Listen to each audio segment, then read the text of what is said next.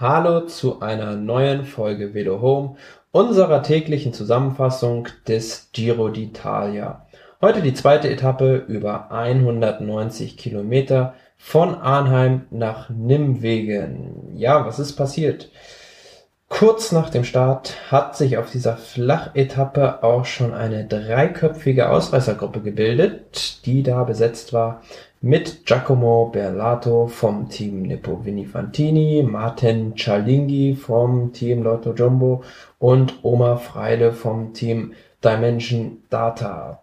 Ja, und diese drei Ausreißer, die konnten einen maximalen Vorsprung von 10 Minuten auf das Feld herausfahren und 35 Kilometer vor dem Ziel, da stand die einzige Bergwertung des Tages auf dem Programm. Diese sicherte sich Oma Freile wodurch er morgen die Ehre haben wird und im Bergtrikot an den Start gehen wird.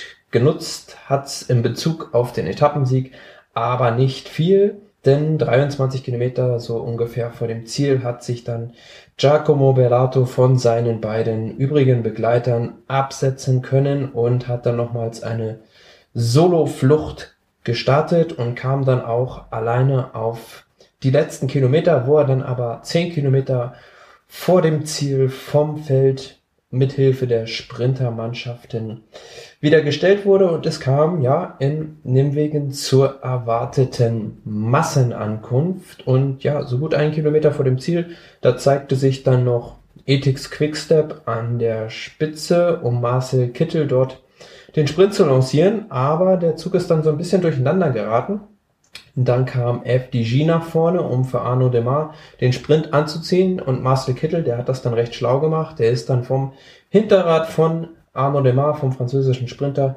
losgestartet und hat sich dann ja sehr souverän den Etappensieg gesichert. Und ja, man kann schon sagen, dass es mehrere Radlängen fast waren, die er da Vorsprung hatte. Und das war wirklich sehr, sehr souverän, wie er das Ganze gemacht hat. Ja, und zweite, zweiter wurde dann der besagte Arnaud Demar vor Sascha Modolo, Moreno Hofland, Nicola Ruffoni, Alexander Porsev, Caleb Ewan, Christian Sparagli, Andre Amador und Giacomo Nizzolo, die dort die Top 10 komplettierten.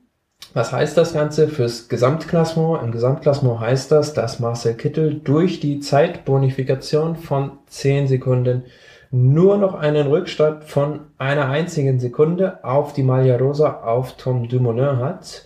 Und theoretisch würde ihm dann sogar morgen ein dritter Platz reichen, um in die Maglia Rosa zu schlüpfen und das Führungstrikot von Tom Dumoulin zu übernehmen. Ja, morgen ist das Thema. Was steht morgen auf dem Programm?